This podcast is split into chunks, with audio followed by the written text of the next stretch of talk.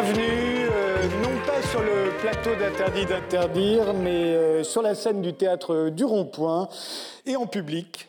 C'est ici que se tient jusqu'au 12 février le festival Nos disques sont rayés sur le thème euh, Que demandent les peuples Jean-Daniel Magnin et le théâtre du Rond-Point m'ont demandé d'ouvrir le festival avec euh, interdit d'interdire. Alors euh, que demandent les peuples? Le peuple existe-t-il? Sommes-nous le peuple? Autant de questions que je vais poser à mes invités que je vous présente tout de suite, en tout cas les quatre premiers. Il y en aura d'autres après. Alors à ma gauche, Marcel Gaucher, philosophe, historien. C'est l'auteur de l'avènement de la démocratie et de Comprendre le malheur français, dont le deuxième volume est paru récemment chez Stock sous le titre Macron, les leçons d'un échec. Emmanuel Todd, anthropologue, historien, c'est l'auteur de Les luttes des classes en France au XXIe siècle et Où en sont-elles? Une esquisse de l'histoire des femmes. Tous les deux sont parus au seuil. Aurélie Gros, euh, maire euh, d'hiver droite de Coudray-Monceau, conseillère régionale de France, conseillère départementale de l'Essonne. Vous avez fondé La France Vraiment, qui veut inciter les citoyens à peser sur le débat public. Et à ma droite, François Bousquet, rédacteur en chef du magazine Éléments, la revue de la Nouvelle Droite, théorisée à l'époque par Alain de Benoît, le directeur de la Nouvelle Librairie, qui est également la librairie de la Nouvelle Droite et sa maison d'édition, et l'auteur de Courage, un manuel de guérilla culturelle et de biopolitique du coronavirus, euh, sous-titré Télétravail, famille, Alors commençons tout de suite. Euh, le peuple. Alors moi, la première question que j'ai envie de vous poser, c'est qu'est-ce qu'on a encore en commun, nous, le peuple français, à part la langue, euh, les services publics, les paysages et le droit de vote? Naguère encore, il y avait le service militaire, on regardait tous le même journal de 20 heures, on regardait le même film le dimanche soir à la télé. On était condamnés, euh, en tout cas pour ceux qui n'aimaient pas comme moi, à entendre Johnny Hallyday et Claude François. Euh, on ne pouvait pas y échapper, je veux dire.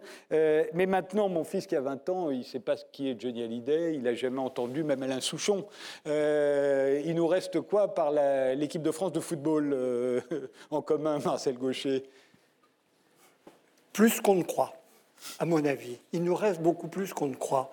Ce qui est D'abord, dans ce diagnostic, votre description est très juste, mais elle sous-estime un autre facteur qui est la convergence de, la, de la société française, par exemple, et c'est vrai dans tous les pays d'Europe à des degrés divers. Il y a une homogénéisation de nos sociétés qui est très frappante et qui fait que le besoin de cette culture commune est beaucoup moins ressenti. On n'est plus dans une société où vous avez une classe paysanne extrêmement euh, particulière, une classe ouvrière très fermée sur elle-même relativement, une, classe bourgeoise urbaine très ancrée dans l'histoire. Non, on est, on est passé dans des sociétés beaucoup plus homogènes du point de vue des référents quotidiens. Et puis ensuite de quoi c'est le produit d'une très longue histoire, nous avons en fait une culture commune implicite qui ressurgit de temps en temps à la faveur d'événements particuliers. Le dernier exemple en date, mais très frappant, Notre-Dame de Paris, l'incendie de Notre-Dame. C'est quelque chose qui a révélé que tous les Français, quand je dis tous, c'est toujours un abus de langage, mais ça veut dire une très très grande majorité, sans très bien savoir d'où sortait ce monument, ce qu'il représentait au juste, était très présent dans la conscience des acteurs. Un autre exemple qui m'a beaucoup frappé au moment de l'affaire des Gilets jaunes.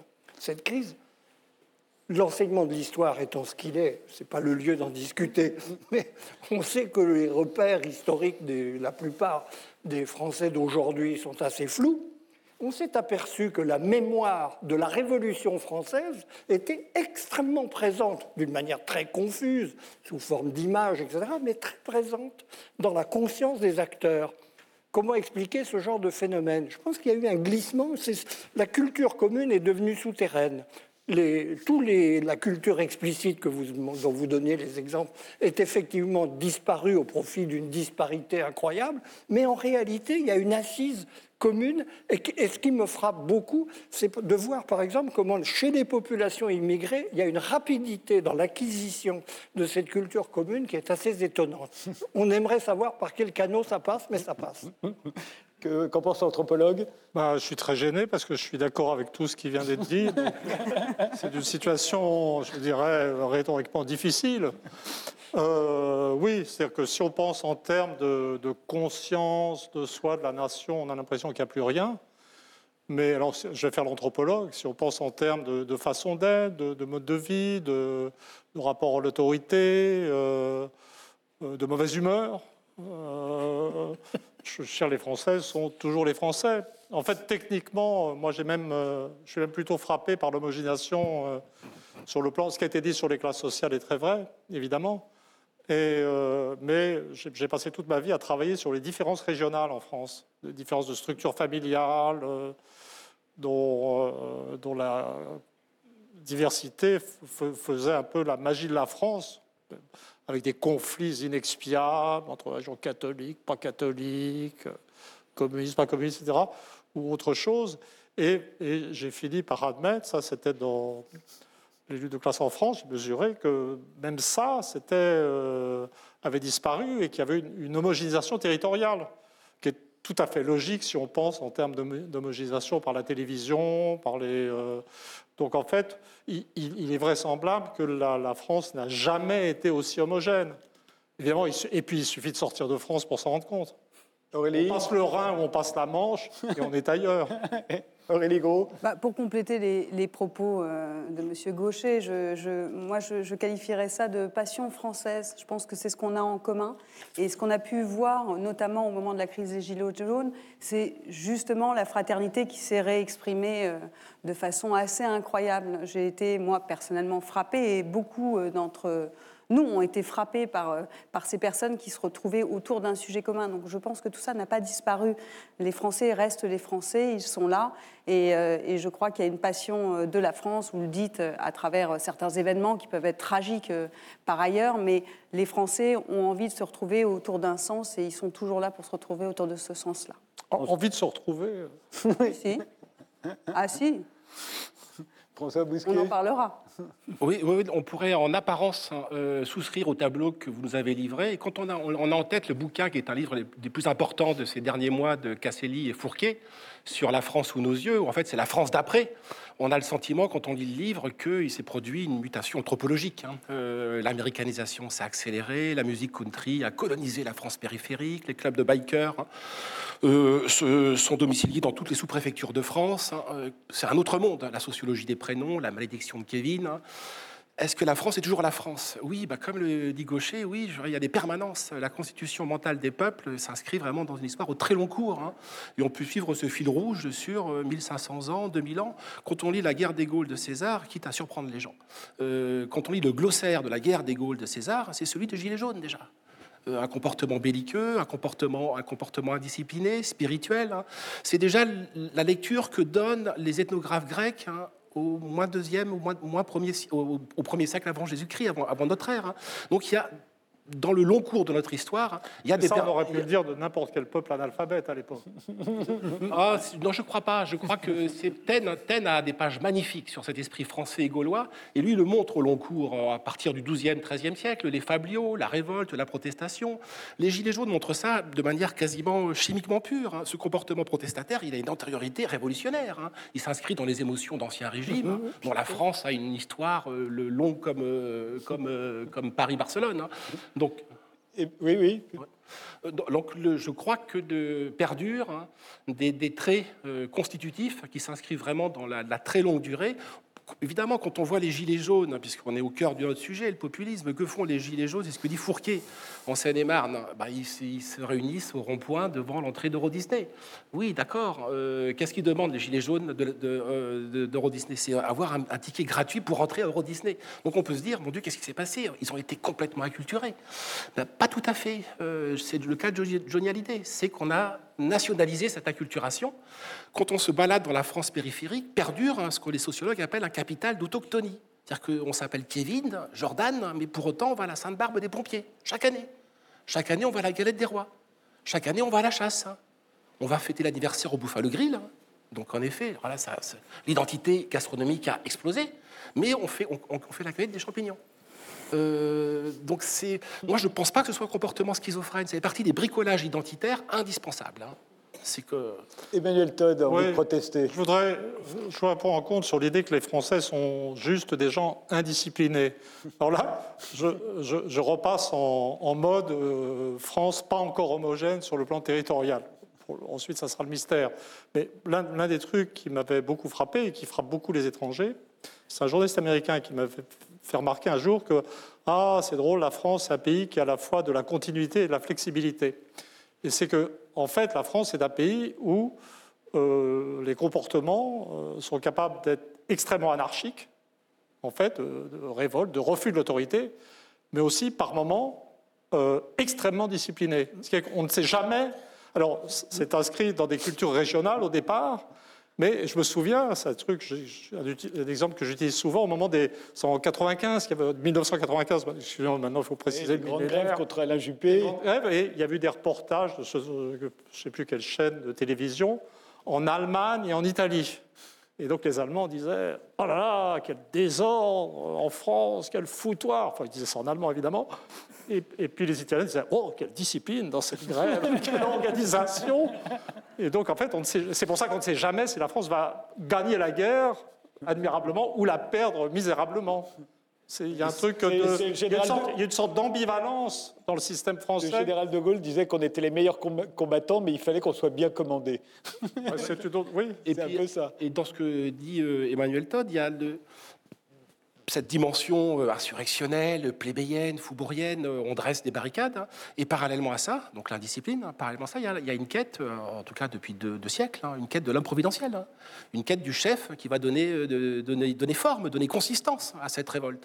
Donc on oscille entre ces deux tempéraments. Alors évidemment, je suis tout à fait d'accord. Dès qu'on parle de psychologie des peuples, on est par définition dans l'impressionnisme. C'est pour pas faire autrement. Mais comme vous le rappeliez, il suffit de, de voir des Allemands. Ils nous rappellent à ce que nous sommes. C'est pas complètement impressionnant c'est-à-dire si on prend les structures familiales quand elles étaient encore bien définies euh, généralement, il y a tout le bassin parisien qui avait un type libéral égalitaire prédisposant à l'anarchie, ce qu'on va trouver en Andalousie ou en Italie du Sud, paradoxalement. Et puis il y a une périphérie avec des structures au sud-ouest ou à l'est, avec des structures souches de type allemand. Ça peut être décrit en fait. Et, l'articulation des deux, euh, c'est le système France. Donc euh, c'est pas c'est pas de la psychologie des peuples. Hein. On, Alors, on, peut faire de l'anthropologie sérieuse sur le, le La question que j'ai envie de vous poser maintenant, c'est est-ce qu'il y a une opposition de fait entre le pays légal et le pays réel. Le pays légal, ce seraient les élites, c'est-à-dire les élus, les riches, les médias, les instances européennes, qui sont tous à peu près vos de la même façon. Euh, ils seraient tous forcément déconnectés du pays réel. Euh, le pays réel étant, lui, représenté par le peuple, c'est-à-dire une mosaïque de, de communautés euh, qui a quand même soutenu à 75% les Gilets jaunes, par exemple, alors même qu'ils étaient en train foutre le feu aux Champs-Élysées. Donc euh, là, il y, a quand même, euh, il y avait quand même euh, il y avait une manifestation de quelque chose. Il y aurait 75% d'un côté, puis 25% de l'autre côté, qui sera à peu près l'électorat d'ailleurs d'Emmanuel Macron au premier tour. Il y a effectivement deux événements qui ont modifié profondément la cartographie habituelle de nos repères politiques, la mondialisation d'un côté, et d'autre part, la montée du niveau d'éducatif, Emmanuel Todd sait ça mieux que moi, qui a produit une couche sociale de diplômés qui est devenue quelque chose de spécifique dans la société du point de vue de la culture qu'elle fabrique et des repères qu'elle a. Vous branchez les deux, c'est-à-dire la mondialisation, une économie extravertie, tournée vers l'extérieur, avec euh, les phénomènes de concentration, de financiarisation qui vont avec, la mondialisation, c'est une banalité maintenant, et c'est heureux que ce soit devenu une banalité de le dire, crée des gagnants et des perdants. Et ces gagnants et ces perdants se trouvaient en plus des gens qui, en général, pas tous, ils s'en foutent beaucoup, mais quand même majoritairement, ont en effet un niveau de diplôme qui les sépare de la société avec des phénomènes d'endogamie des diplômés. Hein, le patron épousait sa secrétaire, maintenant il épouse une collègue qu'il a connue à HEC, ça change tout. c'est plus le même, le même univers. Et il y a la, la ségrégation spatiale qui s'opère euh, en mêlant tout ça. Donc en effet, il y a une nouvelle coupure que le système politique n'a pas enregistrée, les, partis politiques sont devenus les représentants de la France des diplômés, d'une manière ou d'une autre. Le Parti socialiste étant caricatural. Il, parle au nom du peuple, mais il est là. Quand il, existait. Il existe encore. Parce il revu encore. oui, oui, il existe beaucoup plus qu'on ne croit, parce qu'il parce qu'il truste largement le pouvoir local. Hmm. On oublie ce détail, qui, avec décentralisation aidant, est devenu un facteur extrêmement important de la vie politique réelle du pays, celle qui touche les gens au quotidien. Hein, Anne Hidalgo est maire de Paris. On se demande comment c'est possible quand on voit son score à la présidentielle, c'est un fait. Donc il y a bien quelque chose qui l'explique. Sauf à supposer qu'ils ont trouvé une manière de manipuler les urnes particulièrement sophistiquée. Je ne le crois pas. Donc euh, il faut bien comprendre les deux phénomènes. Mais il y a une c'est ça la situation que nous vivons. Il y a effectivement une évolution sociale qui crée une situation parfaitement inédite où les gens qui n'appartiennent pas à ces 25%, hein, parce il y a des discussions entre 20 et 25% très savantes euh, chez les sociologues et les politologues, mais les gens qui n'appartiennent pas à ce monde-là, spontanément, se retrouvent dans les plus défavorisés des 75% auxquels ils appartiennent. Moi, ça va paraître très logique. Est-ce que ça paraît logique à Aurélie Gros, qui a été, qui est une élue et qui a elle-même quitté un grand parti, euh, qui n'est pas le Parti socialiste, mais un autre Un autre, mais c'est pas grave ça.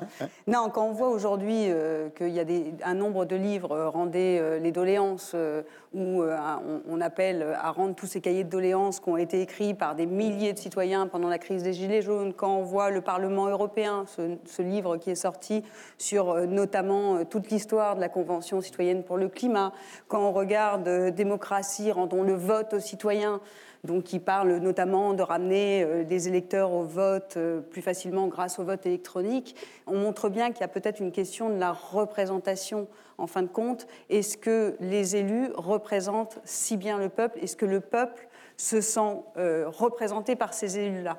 Et là où je rejoins euh, sur euh, Monsieur Gaucher, c'est sur la question de la méritocratie. Et aujourd'hui, c'est effectivement toujours les mêmes personnes qui se présentent. Et moi, j'aime bien le terme d'éritocratie, parce qu'en en fin de compte, on retrouve les mêmes couches sociales qui se présentent. Et je peux comprendre que les citoyens ne se sentent absolument plus représentés. D'où l'intérêt peut-être de rentrer des nouvelles formes, et c'est ce qu'appelle le peuple. Moi, je, prône, et là je sors un livre On qui s'appelle Le ministère des citoyens. Non, mais c'est mmh. intéressant parce que ça va dans le sens. Ça montre bien que le peuple a aussi envie de re-rentrer dans le débat d'une autre manière, parce qu'il considère, moi je considère qu'il y a des politiques, on a des sportifs de haut niveau, on peut avoir des politiques de haut niveau, mais si vous regardez les couches de l'administration, les couches des élus nationaux, euh, la représentation du peuple n'y est pas. À l'époque, c'était les partis politiques qui représentaient ça. Vous étiez euh, communiste, vous représentiez telle classe sociale, socialiste. Euh, les socialistes, ils, étaient plus proches des artistes, il y avait, des déterminants. Et, le jeu, pour moi, a été totalement brouillé, notamment avec l'arrivée d'Emmanuel Macron, avec le ni droite ni gauche et la promesse justement que ce soit un petit peu différent et peut-être aussi avec cette société qui s'est un petit peu euh, alignée, c'est-à-dire où effectivement on, ressent moins des couches sociales différentes. Donc je, crois sincèrement qu'effectivement c'est un problème de représentation avec des personnes qui euh, peut-être euh, au lieu de jouer leur ego, E-G-O, devraient jouer les égaux E-G-A-U-X. François Bousquet cette, cette, fracture, on elle ne recoupe pas tout à fait le pays légal, le pays réel, parce que ça nous ramène euh, dans une archéologie maurassienne. Hein. Donc on est dans un autre âge, un autre temps, mais on la retrouve partout. mais à l'époque, chez Maurras, c'était les régions. Oui, oui, oui. il n'y avait plus que Emmanuel qui en parle. Oui, le pays, le pays euh, légal, c'était la République. Je veux dire, mais euh, c'est pour ça que cette, cette, opposition est un peu frappée de péremption, mais c'est pas grave. En tout cas, elle est parlante et suggestive. On la retrouve de fait en Amérique. Hein. entre Biden et, Trump. On la retrouve en Angleterre, entre les Brexiteurs et les autres. Hein. On la retrouve en France, on la retrouve à peu près partout. Donc elle dit quelque chose de très puissant, de très fort. Hein. C'est que les peuples centraux, les peuples majoritaires, donc ce qu'on appelle communément en France depuis que Guy Lui a labellisé le terme, la France périphérique, hein, se sent infériorisés, se sent invisibilisés, se sent pas représentés. Euh, et de fait, en France, on regarde les chiffres de la désindustrialisation, elle, affecte surtout la périphérie. Il y a un bouquin de Vermeuren, c'est pas la France sur le déclassement, la France qui déclasse, où Vermeuren nous dit qu'on a perdu 2 à 3 millions d'emplois industriels en France. Hein. Or, ces emplois industriels, ils n'ont pas été perdus, euh, ils ont été perdus, certes, dans la, petite couronne et la grande couronne, mais principalement dans les villes de la périphérie. Donc, ce sont des univers sinistrés qui ne sont pas représentés. On le retrouve, euh, David Goodhart, les Somewhere et les Anywhere. Hein. C'est, donc, c'est vraiment un paradigme hein, euh, qui, qui, dessine les géographies, les oppositions et les fractures, surtout politiques, hein, à peu près dans tous les pays de l'OCDE, en tout cas, la France, euh, la France incluse. Hein. et ça fonde, entre autres, euh, le, malentendu, si je puis dire, des élites vis-à-vis, ou l'antipopulisme des élites vis-à-vis de, ces, de ces périphéries qui votent massivement populistes. Emmanuel alors, je pense que l'opposition élitisme-populisme euh, associé à cette stratification éducative était quelque chose de tout à fait pertinent et qui a joué à plein à la dernière élection présidentielle. C'est-à-dire que les votes Macron et Le Pen étaient euh, euh, négativement corrélés à un niveau exceptionnel pour, un statisticien. Et ça, ça ressemblait effectivement à ce qui s'est passé pour le Brexit en Angleterre ou, ou des affrontements aux États-Unis. Mais là, en ce moment, on n'a pas les résultats. On n'a que des sondages, on n'a que des impressions mais je suis en train de me demander si on n'est pas en train, on n'est pas en train de passer dans une autre phase encore où l'opposition élitisme-populisme elle-même est en train de s'effondrer.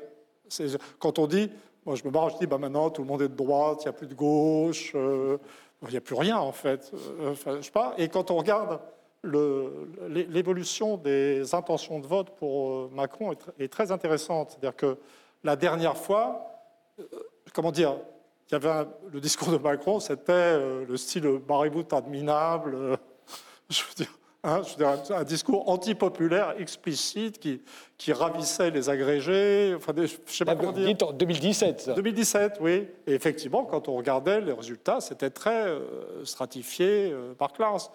Actuellement, ça, par, par, niveau éducatif, ça reste vrai pour les intentions de vote pour le Rassemblement national, sauf que ces intentions de vote euh, ont baissé, que c'est explosé par le phénomène Zemmour. Et quand on regarde maintenant les intentions de vote pour Macron, en fait, c'est très, très indistinct sur le plan social. C'est-à-dire que si on le met à 25% euh, en moyenne, ça passe, on va le trouver à 27% euh, chez les éduqués supérieurs, on va le trouver à 20-21% chez les ouvriers. et il y a un moment donné où il faisait une percée très élevée chez les euh, éduqués supérieurs incomplets, pour une raison mystérieuse. Mais c'est quoi, les, éduqués, c'est quoi les éduqués supérieurs incomplets? Bah, c'est, le DOG. Enfin, je sais pas, de, de, mon temps, ça de mon temps c'était le... Hein? Ça n'existe plus. oui, mais en fait, j'évite aussi beaucoup de dire euh, Antenne 2. oui pour, suggérer que je me suis adapté. Mais, donc il y, a un élément indistinct. Donc, euh, et, donc on a un système qui se pulvérise. mais ça, c'est pas euh, universel. C'est-à-dire que c'est français. C'est français. C'est Macron. C'est Macron. Ah, oui. voilà. Peut-être tu peux expliquer parce que moi j'ai juste vu ça et je dis, c'est que l'opposition élitisme-populisme n'est plus le, le, truc pertinent dans le moment. Oui, dans le moment. Alors, ça peut être l'explication la plus simple, euh, c'est de dire que bah, euh, Macron, maintenant au stade actuel, c'est le parti de la peur et de l'État. C'est l'ordre, en fait. C'est le candidat de l'ordre. On été sonné euh, par le Covid. et puis, quand même, ce ces 25% supérieurs euh, que tu décrivais très justement comme favorisés par la globalisation, ils, commencent à en prendre pas mal dans la descente sociale eux-mêmes. Et est-ce qu'ils sont tellement supérieurs? Et, donc, vraiment, il y a. Mais on va voir ça se passe. Réaction de Marcel Gauchon, parce qu'on va faire une petite pause après. Très vite. Je crois que Macron est un cas politique exceptionnel c'est un président qui a changé d'électorat en cours de mandat. ni plus ni moins. Ce qui est rare. Ce qui n'arrive pas souvent, une certaine stabilité. Il a les deux crises majeures qui l'ont affecté, qui ont affecté la France, lui ont donner un nouvel électorat. Les Gilets jaunes leur ont fait le gardien de l'ordre, et il a ramené une partie de la droite la plus classique dans son giron. Et le Covid lui a valu, disons, des sympathies social-démocrates. Parce qu'effectivement, le quoi qu'il en coûte, euh, le travail, euh, le télétravail, etc., tout cet ensemble de protection sociale exceptionnelle que nous a valu l'épidémie, lui, lui vaut la reconnaissance d'un électorat légitimiste tout à fait traditionnel et en partie un électorat de gauche qui, n'était, qui est un électorat populaire, pas un électorat élitiste. Et je crois qu'il il va. Ce qui fait qu'on m'objecte toujours me disait, mais comment euh, c'est, vous parlez d'un échec euh, alors qu'il risque d'être, il a les grandes chances d'être élu. Mais justement, il y a des échecs qui sont des réussites involontaires. Mais est-ce, que ça évoque pas une, société qui a été vraiment complètement nivelée vers le bas, atomisée, et où la fonction dernière de la politique, politique et l'État, c'est l'État de Hobbes, c'est-à-dire d'assurer un minimum de sécurité et de stabilité globale générale. Absolument, hein je suis entièrement d'accord avec Juste un mot. Oui, je crois néanmoins que ce clivage perdure, puisque la, la question migratoire, qui est la question vraiment clivante, hein, et qui découpe ces, deux France, ces deux Angleterre, ces deux Amériques, hein, ou ces deux Italies, reste centrale. Euh, il y a des gens... Mais sous-jacente en France pour le moment. Parce, parce que parce qu'il y a beaucoup de non-dits, parce que dès qu'on l'aborde, un silence s'instaure, euh, parce que les gens ont peur, parce qu'on est dans le déni, euh, voire même dans le délit. Donc là, je vais faire une pause, on va croire que je vous censure. Ça y est, bon, bah, je, très bien. je, suis je suis terrorisé, pause.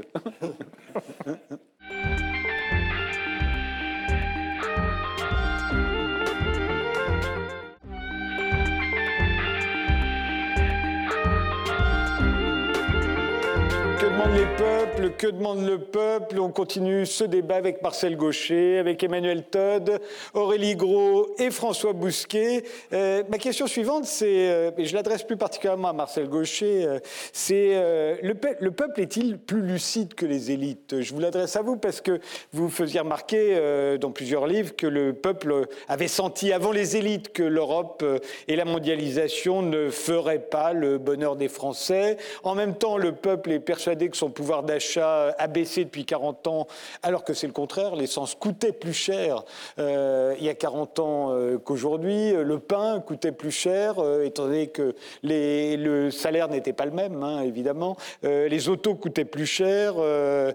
c'est un peu pareil avec la violence. On est persuadé qu'on n'avait jamais vécu dans une société aussi violente. Si on remonte à 40 ans, c'était beaucoup plus violent. Il y avait plus de meurtres, il y avait plus de crimes. Et je ne vous parle pas de l'hydroxychloroquine. Euh, c'est-à-dire qu'on a vu tout à coup des gens qui ne savaient pas où placer leur vésicule biliaire euh, avoir un avis sur l'hydroxychloroquine. Je ne fais que citer Claude Balluret, hein, euh, ancien ministre de la Santé. Alors est-ce qu'on peut faire confiance au peuple alors qu'il est capable de refuser l'évidence? C'est une question tellement compliquée qu'elle demanderait de longues, de longues explications il y a une lucidité particulière des peuples, mais qui n'est pas une intelligence des forcés des situations. Je vais, sans sombrer dans le pédantisme, citer un bon auteur qui avait déjà bien identifié le problème. Il s'agit de Pascal. Les peuples voient juste en gros, mais ils n'ont pas la connaissance du détail. Et tout, est dit.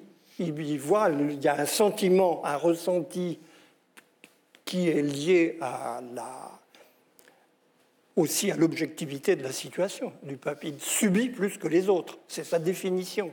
Donc il a une sensibilité particulière à des choses qui, pour les gens plus à l'aise dans la vie, euh, pour toutes sortes de raisons, euh, sont loin, euh, ne, comptent pas dans leur diagnostic. Mais effectivement, il n'a pas la connaissance. Et c'est la vésicule biliaire, ça s'apprend comme il faut, ou on l'a pas, et on se tait si on ne sait pas, effectivement.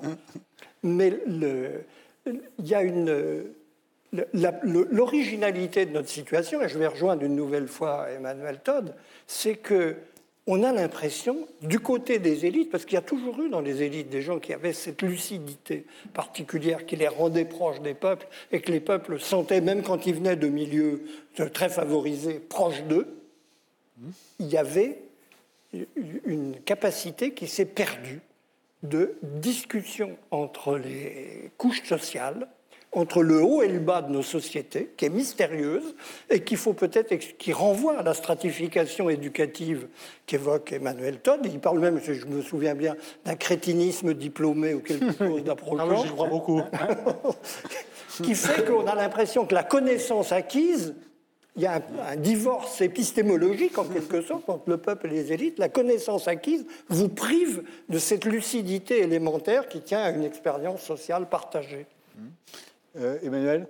Oui, bah, enfin, moi j'ai un peu évolué sur les questions. C'est-à-dire que j'étais assez dans, quand même, euh, bah, au moment de Maastricht, euh, c'est pas hier, hein, on voyait bien que l'opposition à ce traité absurde, à ce projet de monnaie absurde, était dans les milieux populaires, en fait. Si on avait laissé juste le droit de vote aux ouvriers, on serait pas, euh, on n'aurait pas perdu notre industrie, en gros. Quand même, malgré tout, ça, aurait été sympa. Euh, donc, donc l'opposition euh, élite absurde, peuple, ayant une certaine forme de, j'aime pas dire bon sens parce que ça paraît un peu condescendant, mais de perception directe, ce que tu disais, tu le, je me souviens plus, mais tu le disais très bien. Lucidité. De, de, de, lucidité. Maintenant, je je ne sais pas comment dire. D'abord, d'abord je, trouve que c'est un peu une, une, entorse au principe d'égalité, de définir le peuple comme supérieur aux élites. si on croit vraiment en l'égalité, on doit distribuer euh, la malfaisance sur toutes les classes sociales. Et j'ai plus l'impression que c'est quand euh, tu, tu, évoquais une situation où des gens d'en haut arrivaient à écouter parler aux gens d'en bas, qui pour, pour moi, c'est le moment de moi, j'associe l'émergence de la démocratie, euh, démocratie intelligente et fonctionnante, à euh, l'alphabétisation universelle, mmh. sa progression. Donc, quand tout le monde s'est mis, a été capable de, lire et d'écrire, mais il y avait simplement en haut des élites euh, assez minuscules en termes d'équivalent études supérieures. Et si les gens d'en haut voulaient avoir un public, si on peut dire, il fallait qu'ils tiennent compte des, gens d'en bas. Et, là, j'aurais tendance à dire qu'on avait eu un, moment euh, maximal d'intelligence en haut et en bas de la société. Et ce qu'a produit la, stratification éducative dont tu parlais, c'est ce repliement effectivement de la strate supérieure sur elle-même et un phénomène de crétinisation par entre-soi, euh, une perception partielle seulement dans la, société où des gens ont été capables d'oublier qu'il fallait produire des objets pour vivre. C'est quand même ça qui s'est passé avec la perte de l'industrie. Euh, voilà.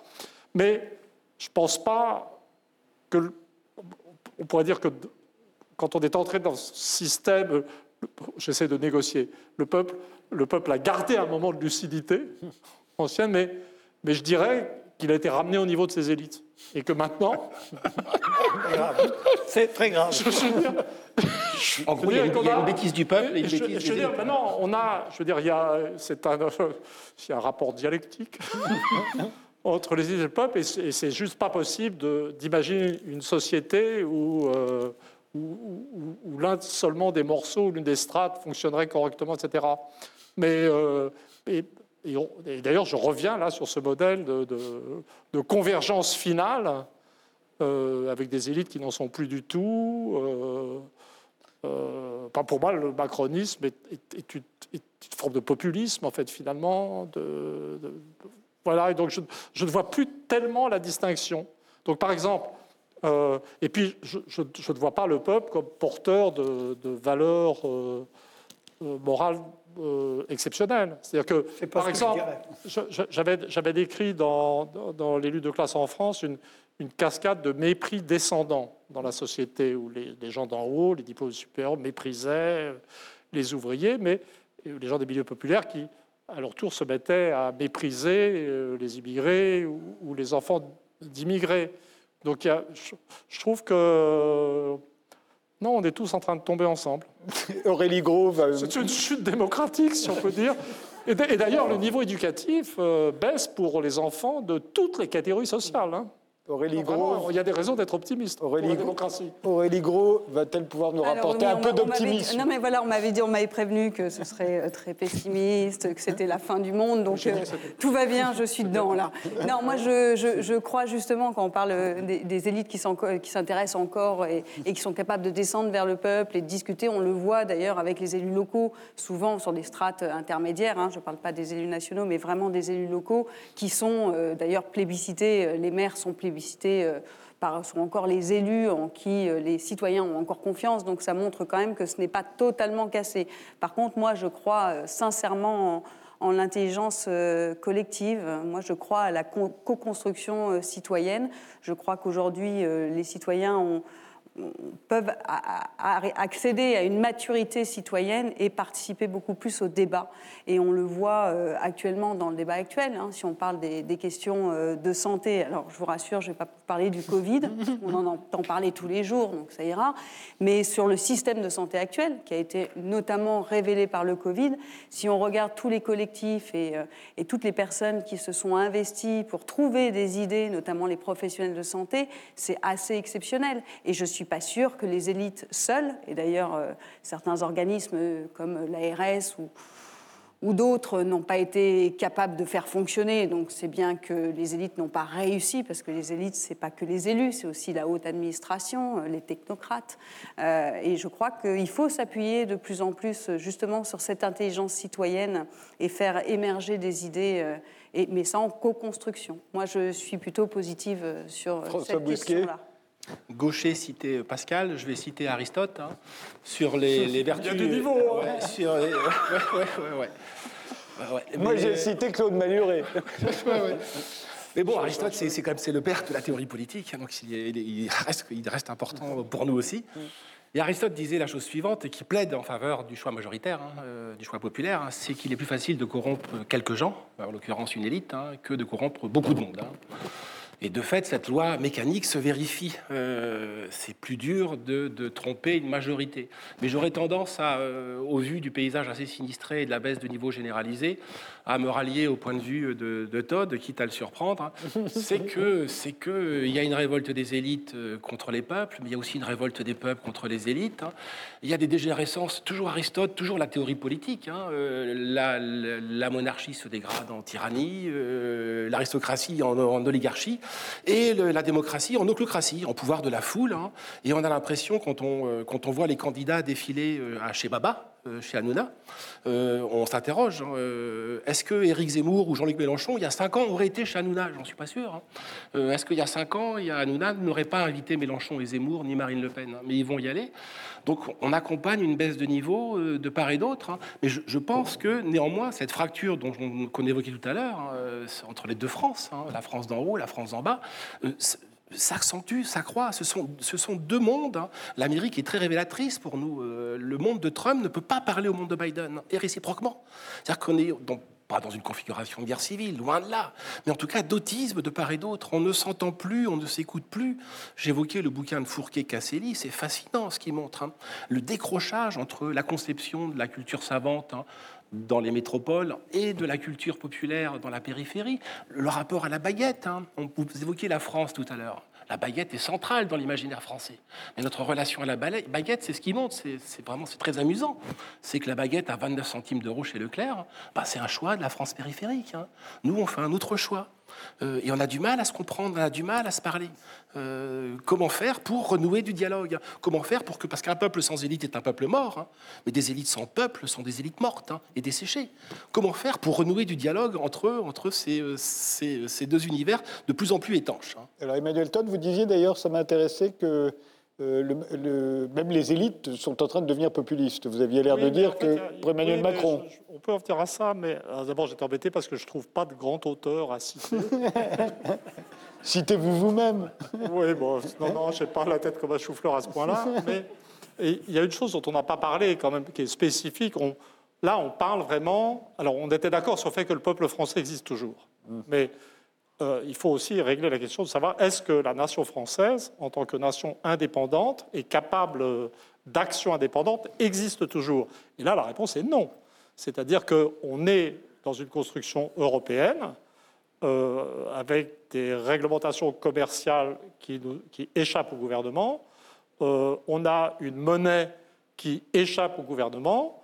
On a un gouvernement des élites, donc, et donc une classe supérieure qui a perdu sa prise sur l'histoire.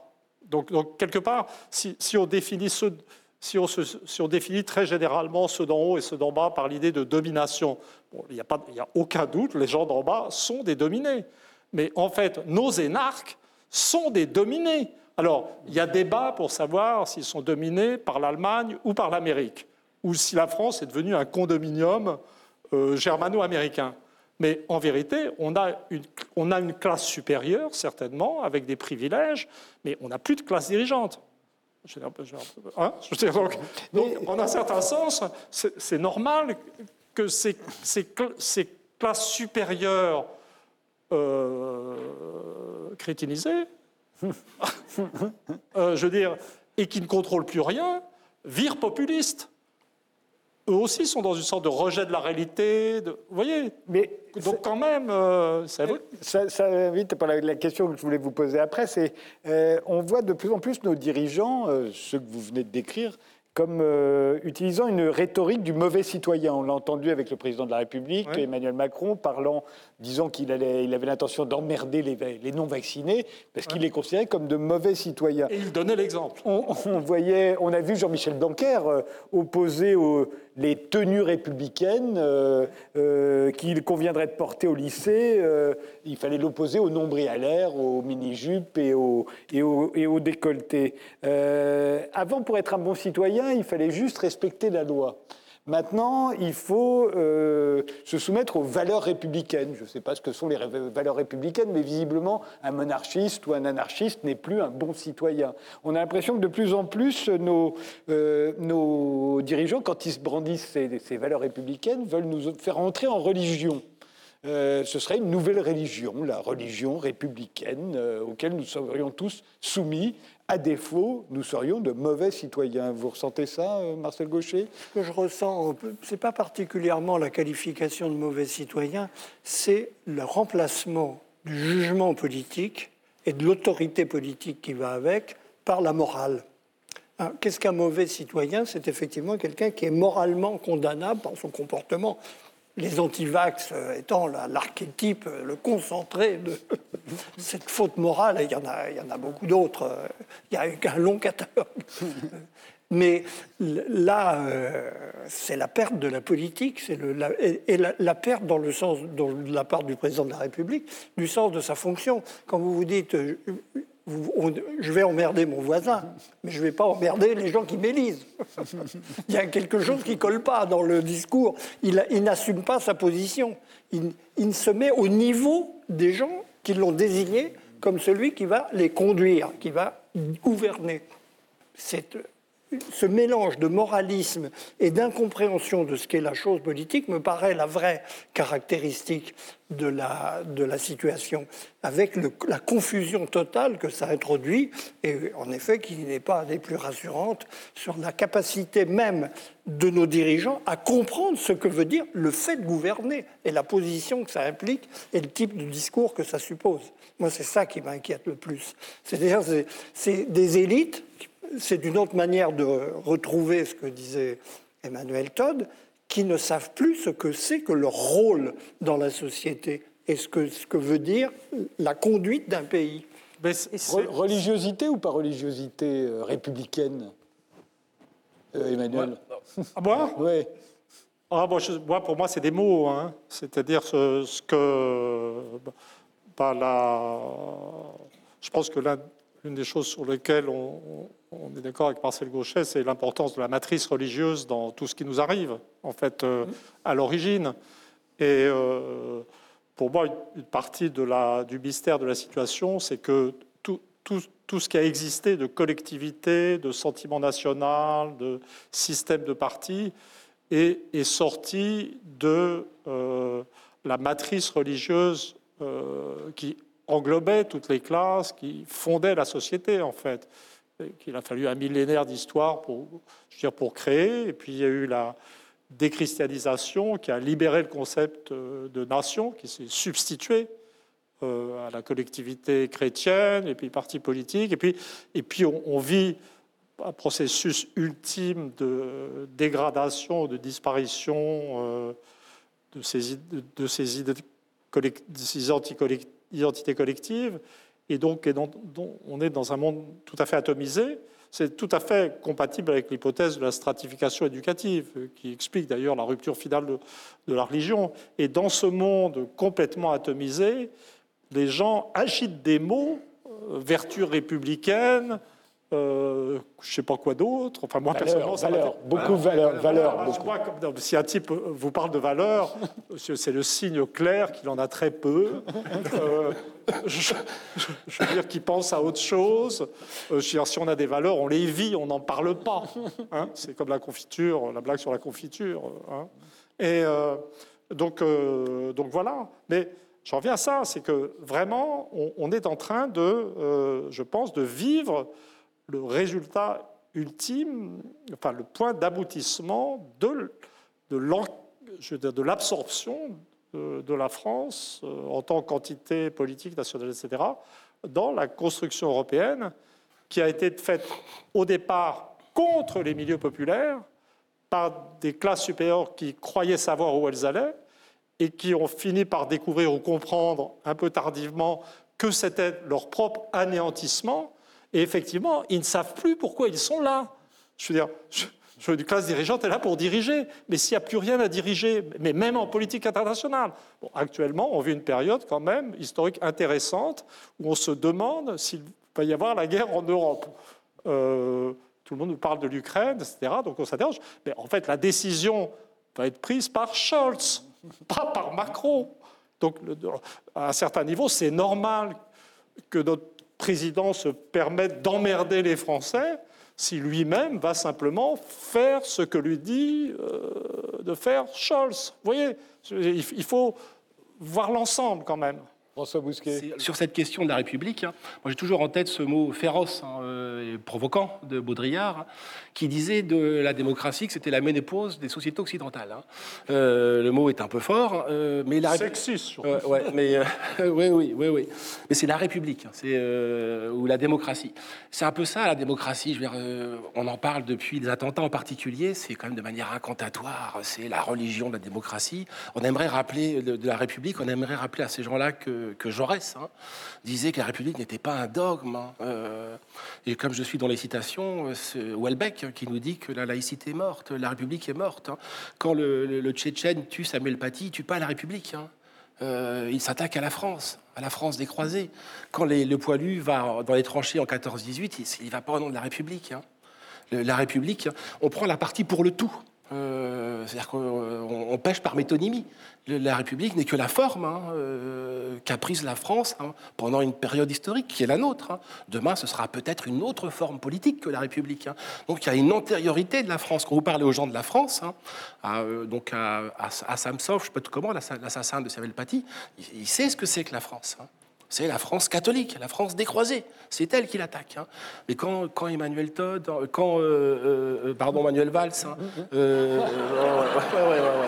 pardon, pardon, quand Manuel Valls hein, ou Blanquer, Blanquer, pour aussi revenir à Blanquer, Blanquer, nous, nous, serine, nous, nous bassine avec la République, c'est un ersatz. C'est le, problème de la République. Passer la Troisième République, c'est sa difficulté à créer du sacré c'est que ça, ça crée un, un, simulacre de sacré. franchement, je connais peu de gens. Je connais peu de gens qui, euh, en dehors des cercles politiques. Hein. Oh, attendez, il y, a une, y a une peinture extraordinaire. Elle est au Louvre. La, la République est, euh, est, quand même magnifiquement représentée. Je suis sûr que Aurélie Gros va être d'accord avec moi. Je vous laisse finir et je lui donne la parole. je, ne dis pas qu'il n'y a pas eu sous la troisième, justement, parce que la troisième République, par l'éducation, s'est inscrite dans l'histoire française au long cours. Dans les grands hommes, hein, dans la grande littérature. Hein. Aujourd'hui, tout ça, on l'a perdu. Donc la République ressemble de plus en plus à une incantation un peu creuse. Hein. En tout cas, moi, c'est comme ça que je l'aperçois. Aurélie Gros. moi, de façon plus pragmatique et sans faire de citation, euh, je dirais que notre bon président Emmanuel Macron euh, a plutôt feinté pour éviter de prendre une décision. Dans ses paroles qui font le buzz et qui excitent tous les journalistes de la Terre, de France et de Navarre sur ses excès de langage, souvent ça cache une décision qu'il n'a pas voulu prendre, comme la vaccination obligatoire. Ça évite de mettre en place la vaccination obligatoire. Si on regarde les mesures euh, de, de M. Blanquer euh, sur les tenues à l'école, ça cache euh, peut-être d'autres problématiques qui se situent à l'école. Oui, c'est vrai, oui, c'est ça, oui.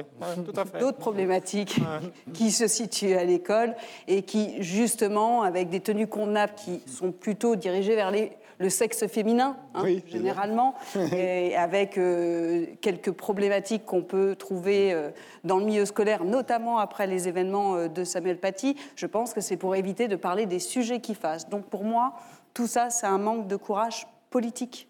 Donc ces excès de langage, c'est un manque de courage politique. On ne veut pas dire la vérité aux Français. Et vous, vous avez, vous... avez jamais utilisé les valeurs républicaines, vous, en tant qu'élu? C'est un truc un peu commode en ce moment.